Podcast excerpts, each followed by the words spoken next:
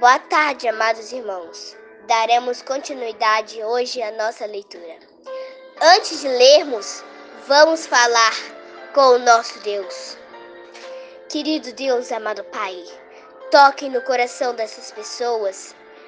Nos ilumina nessa hora juntos para que possamos falar com o nosso Deus. Em nome do Deus sagrado. Amém. Hoje vamos continuar lendo o livro Grande Conflito no capítulo 16. Paciência. Por quase 40 anos, o Senhor adiou seus juízes. Ainda havia muitos judeus que desconfiavam o caráter e a obra de Cristo. E os filhos não tinham a luz que seus pais haviam rejeitado. Deus fez a luz brilhar sobre eles por meio da pregação dos apóstolos. Eles veriam como as profecias haviam se cumprido, não só por meio do nascimento e da vida de Cristo, mas também de sua morte e ressurreição. Deus não condenou os filhos pelos pecados dos pais, mas quando aqueles rejeitaram a luz, adicionou o que lhes concedeu. Tornaram-se participantes dos pecados de seus projetores e encheram a taça da iniquidade. Em sua recusa obstinada em se arrepender, os judeus rejeitaram a última oferta de misericórdia então Deus retirou deles sua proteção. A nação foi deixada sob o controle do líder que havia escolhido. Satanás incentou as paixões mais valorosas e baixas. As pessoas perderam a razão, passaram não a ser controladas por impulsos e raiva cega mas a ser satânicas em sua crueldade. Amigos e parentes traíam uns aos outros. Pais matavam os filhos e filhos os pais. Os governantes não tinham poder para se dominar. As paixões descontroladas os tornavam tiranos. Os judeus aceitaram falso testemunho para condenar o inocente filho de Deus. Agora acusações falsas tornavam incerta sua vida. O temor do Senhor não os incomodava mais. Satanás era o chefe da nação. Líderes de grupos opostos atacavam as forças uns dos outros e matavam sem clemência. Nem mesmo a santidade do templo era capaz de restringir essas lutas favorosas o santuário era contaminado com os corpos mortos. No entanto, os líderes por trás dessa obra maligna declaravam que não tinha que Jerusalém fosse destruída, pois era a cidade do Deus próprio. Até mesmo enquanto religiões romanas cercavam o templo, Muitos judeus ainda acreditavam fortemente que o Altíssimo interri, interviria para derrotar seus inimigos. Mas Israel tinha voltado as costas à proteção divina e por isso não tinha defesa alguma. Avisos todas as predições que Cristo dera sobre a destruição de Jerusalém se cumpriram ao pé da letra. Sinais e maravilhas surgiram por sete anos. Um homem subia e descia nas ruas de Jerusalém, anunciando os desastres por vir. Esse estranho homem foi preso e açoitado, mas diante do insulto e do abuso, abuso respondeu apenas: Ai, ai para Jerusalém. Ele foi morto no certo, no cerco que predisse. Nenhum cristão morreu na destruição de Jerusalém, pois que os romanos, quando tudo aparecia pronto para o ataque, o general romano retirou suas forças sem nenhum motivo aparente.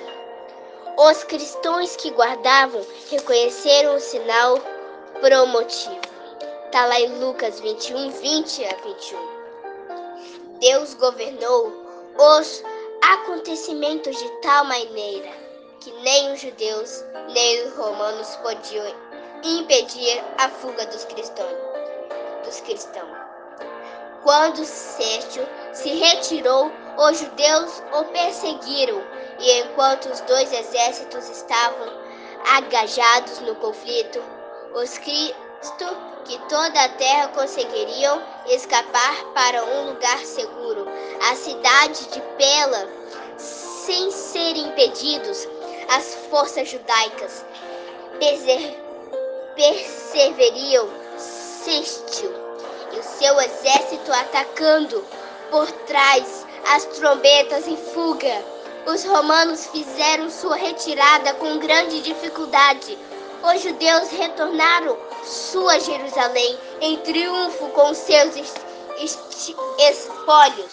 No entanto, esse aparente sucesso só lhes causou, causou mal. Inspirou nesses o espírito de obstinidade. Resistiam aos romanos, o qual logo levou sofrimento indescritível à cidade condenada. Terríveis foram os desastres que recaíram sobre Jerusalém quando Tito retomou o cerco. A cidade foi restiada na época da Páscoa, ocasião em que milhares de judeus estavam reunidos dentro dentro de seus muros. Suprimentos alimentares haviam sido destruídos em vingança das fações rivais os habitantes eram vivenciaram os horrores da fome. As pessoas roíam o couro dos cintos, das sandálias e da coberta de seus estudos.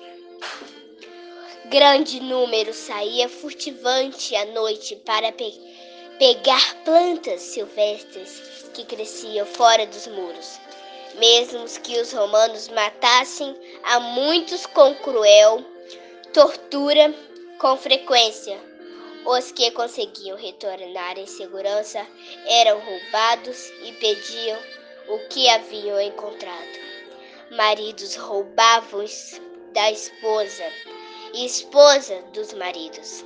Filhos tiravam o alimento da boca dos pais idosos os líderes romanos fizeram todos os esforços para infundir terror aos judeus e levá-lo a se render.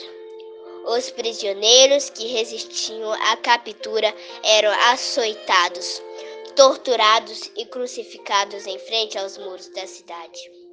Ao longo do vale de Josafá e no Calvário, os romanos colocavam cruzes em grande quantidade.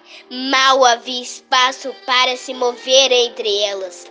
Essas coisas cumpri cumpriram a terrível maldição dita perante Pilatos na cena do julgamento de Cristo, que o sangue dele caía sobre nós e sobre nossos filhos.